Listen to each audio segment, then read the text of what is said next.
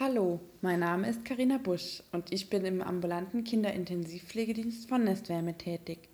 Ich möchte euch heute eine gute Nachtgeschichte vorlesen, die von einem Thema handelt, das aktuell wieder sehr präsent ist. Es geht um Ausgrenzung, Fremdenfeindlichkeit und Diskriminierung. Ich finde es wichtig, dass man Kinder so früh wie möglich darüber aufklärt, dass Rassismus in unserer Gesellschaft nicht zu suchen hat. Das Märchen, das wahrscheinlich auch viele von uns kennen, trägt den Titel Das hässliche Entlein von Hans Christian Andersen. Viel Spaß beim Zuhören. Es war Sommer auf dem Land. Das Korn stand gelb, der Hafer grün und das Heu war unten auf der Wiese in Schobern aufgesetzt. Eingebettet in Äckern, Wiesen und Sonnenschein lag ein alter bäuerlicher Gutshof mit stillen Weihern ringsherum. Hier hatte sich die Ente niedergelassen, um ihre Jungen auszubrüten. Nach einer ganzen Weile brach ein Ei nach dem andern auseinander. Piep, piep, erklang es, und die Küken steckten ihre Köpfe heraus. Rapp, rapp, sagte die Entenmutter und schaute, ob alle beisammen waren. Nein, das größte Ei liegt ja immer noch da. Wie kann das sein? Fragte sich die Ente, schüttelte ihre Federn zurecht und setzte sich wieder auf das Nest. Na, wie geht es dir? fragte eine alte Ente, die zu Besuch gekommen war. Hm, es dauert recht lange mit dem einen Ei, antwortete die Entenmutter. Hm, sagte die Alte, glaube mir, das ist ein Putenei. So bin ich auch einmal an der Nase herumgeführt worden. Ich hatte meine liebe Not mit dem Jungen, denn es war wasserscheu. Kümmere dich nicht um das eine Ei, sondern bring lieber deinen Jungen das Schwimmen bei. Ich will doch noch ein bisschen darauf sitzen, sagte die Ente. Habe ich nun so lange gebrütet, kann ich auch noch einige Tage warten. Endlich platzte das Ei. Piep, piep, sagte das Junge und kroch heraus. Es war groß und hässlich. Das ist ja ein furchtbar großes Entlein, seufzte die Entenmutter. Keines seiner Geschwister sieht so aus. Es wird doch kein Putenküken sein. Aber ins Wasser muss es, und wenn ich es selbst hineinschubse. Am Kanal sprang die Entenmutter mit ihrer ganzen Familie ins Wasser. Die Kleinen schwammen vortrefflich, sogar das hässliche graue Küken. Nein, das ist kein Putenküken, sagte die Ente. Seht nur, wie schön es seine Beine gebraucht und wie gerade es sich hält. Das ist mein Kind. Im Grunde ist es doch ganz hübsch, wenn man es nur recht betrachtet. Sie war beruhigt und bald darauf machten sie sich auf zum Entenhof. Die anderen Enten auf dem Hof betrachteten die Neuankömmlinge und riefen Ach du liebe Zeit, wie das eine Junge aussieht, das wollen wir hier nicht haben. Und gleich flog eine Ente zu ihm hin und zwickte es in den Nacken. Lass das, sagte die Mutter und breitete schützend ihre Flügel aus. Es tut ja niemanden etwas zuleide. Es ist zu groß und zu absonderlich, sagte die Ente, die es gezwickt hatte. Und deshalb muss es geduckt werden. Es ist nicht schön, aber es schwimmt so wunderbar wie jedes von den anderen auch. Ja, sogar noch etwas besser. Ich denke, es wird hübsch heranwachsen und mit der Zeit etwas kleiner werden. Damit zupfte sie es am Genick und strich die Fledern glatt. Und so wurden sie in der Gemeinschaft auf dem Entenhof aufgenommen. Aber das arme, hässliche Entlein wurde gebissen, gestoßen und gehänselt – und nicht nur von den Enten, nein, auch von der Hühnerschar. Und der Truthahn, der mit Sporen auf die Welt gekommen war und sich deshalb einbildete, er sei der Kaiser persönlich, blähte sich mächtig auf. Dann ging er direkt auf das Entlein los, kollerte und bekam vor lauter Ärger einen knallroten Kopf. Das arme Entlein wusste kaum noch, wo es stehen oder gehen sollte. Es war so traurig, weil alle es verspotteten.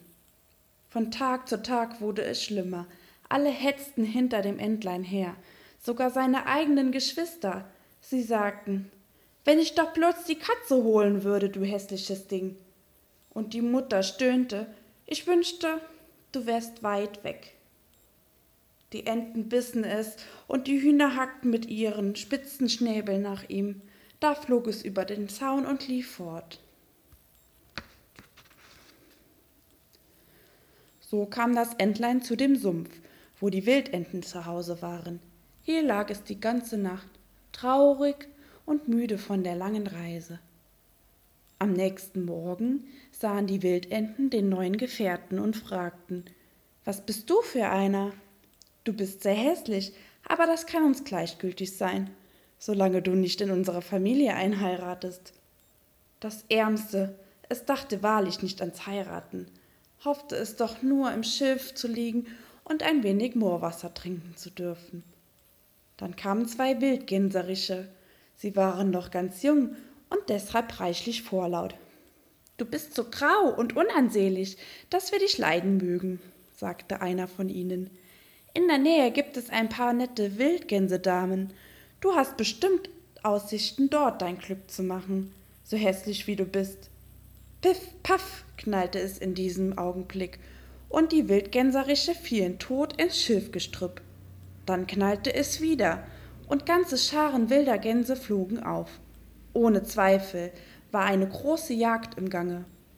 Die Jagdhunde näherten sich durch den Schlamm. Das arme Entlein versteckte seinen Kopf unter den Flügeln.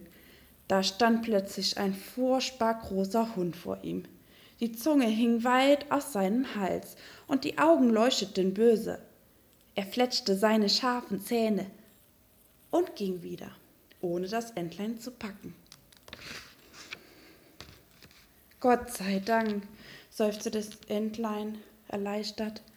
Ich bin so hässlich, dass nicht einmal der Hund mich beißen mag. Und es lag still, bis der letzte Schuss über dem Moor verhallt war. Schließlich traute es sich wieder aus einem Versteck und lief fort. Gegen Abend gelangte das Entlein ein ärmliches Bauernhaus. Hier wohnte eine alte Frau mit ihrem Kater, den sie Söhnchen nannte, und ihrem Huhn. Der Kater konnte einen Buckel machen und schnurren. Das Huhn hatte ganz kleine, kurze Beine und wurde daher Kikeri Kurzbein gerufen. Es legte gute Eier und die Frau liebte es wie ihr eigenes Kind.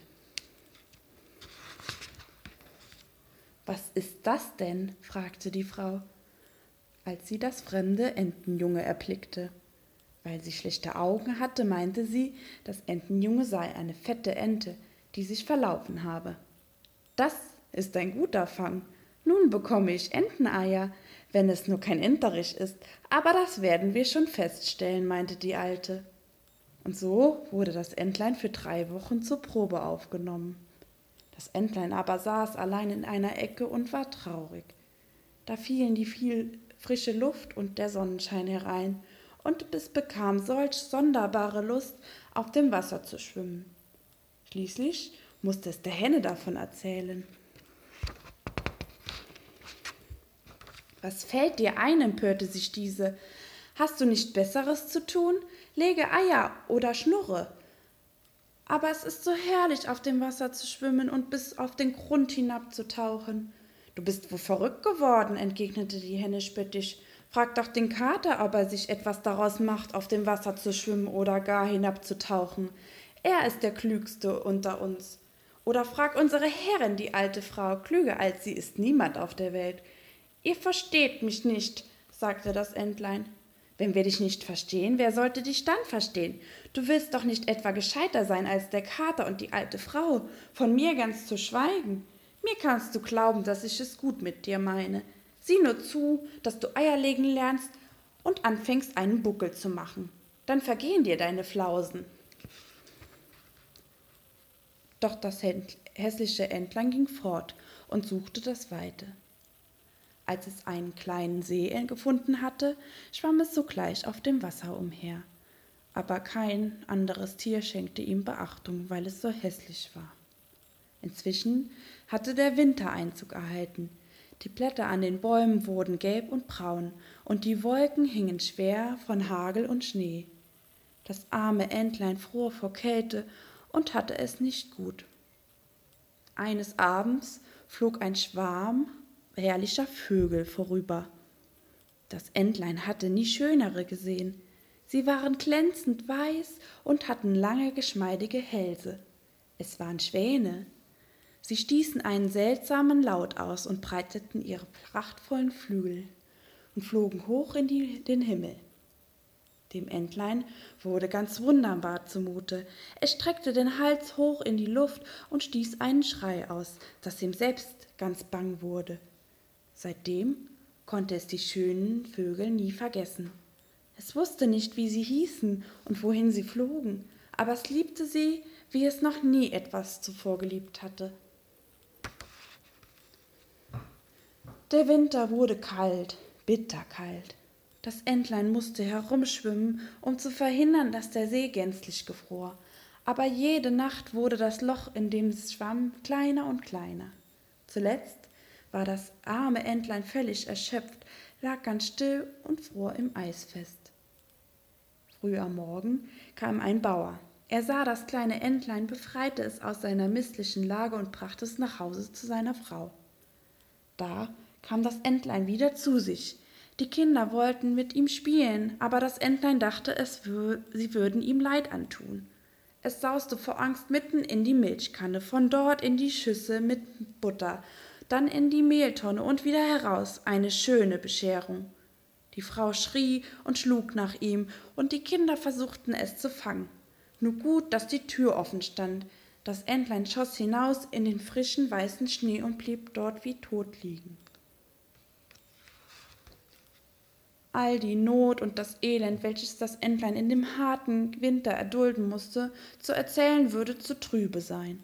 Aber als die Sonne wieder stärker zu scheinen begann und es Frühling wurde, da hob es ganz langsam seine Flügel. Sie rauschten stärker als früher und trugen es kräftiger und weiter. Und ehe das Entlein sich versah, war es an einem großen Park gelandet. Gerade vor ihm, aus dem Dickicht, schwammen drei prächtige Schwäne hervor. Ich will hinfliegen zu den königlichen Vögeln, dachte das Entlein. Sie werden mich zwar totbeißen, weil ich so hässlich bin, aber das ist mir gleichgültig. Damit schwamm es mutig zu den Schwänen, den, den Schwänen entgegen. Tötet mich nur, sagte das arme Tier und neigte ergeben den Kopf bis auf die Wasseroberfläche. Aber was sah es da? Es erblickte im klaren Wasser sein eigenes Bild. Doch das war kein hässlich, hässlicher grauer Vogel mehr, sondern ein schöner weißer Schwan. Die großen Schwäne eilten herbei und verneigten sich. Die Kinder kamen in den Park und riefen, guckt mal, da ist ja ein neuer. Er ist der hübscheste. Da fühlte sich der junge Schwan ganz beschämt. Er war allzu glücklich, aber durchaus nicht stolz, denn ein gutes Herz wird nie stolz. Er dachte daran, wie er verfolgt und verspottet worden war, und nun sagten alle, dass er der schönste aller schönen Vögel sei. Da breitete der junge Schwan seine Flügel aus und jubelte. So viel Glück habe ich mir nicht träumen lassen, als ich noch das hässliche Entlein war. Ich wünsche euch eine gute Nacht.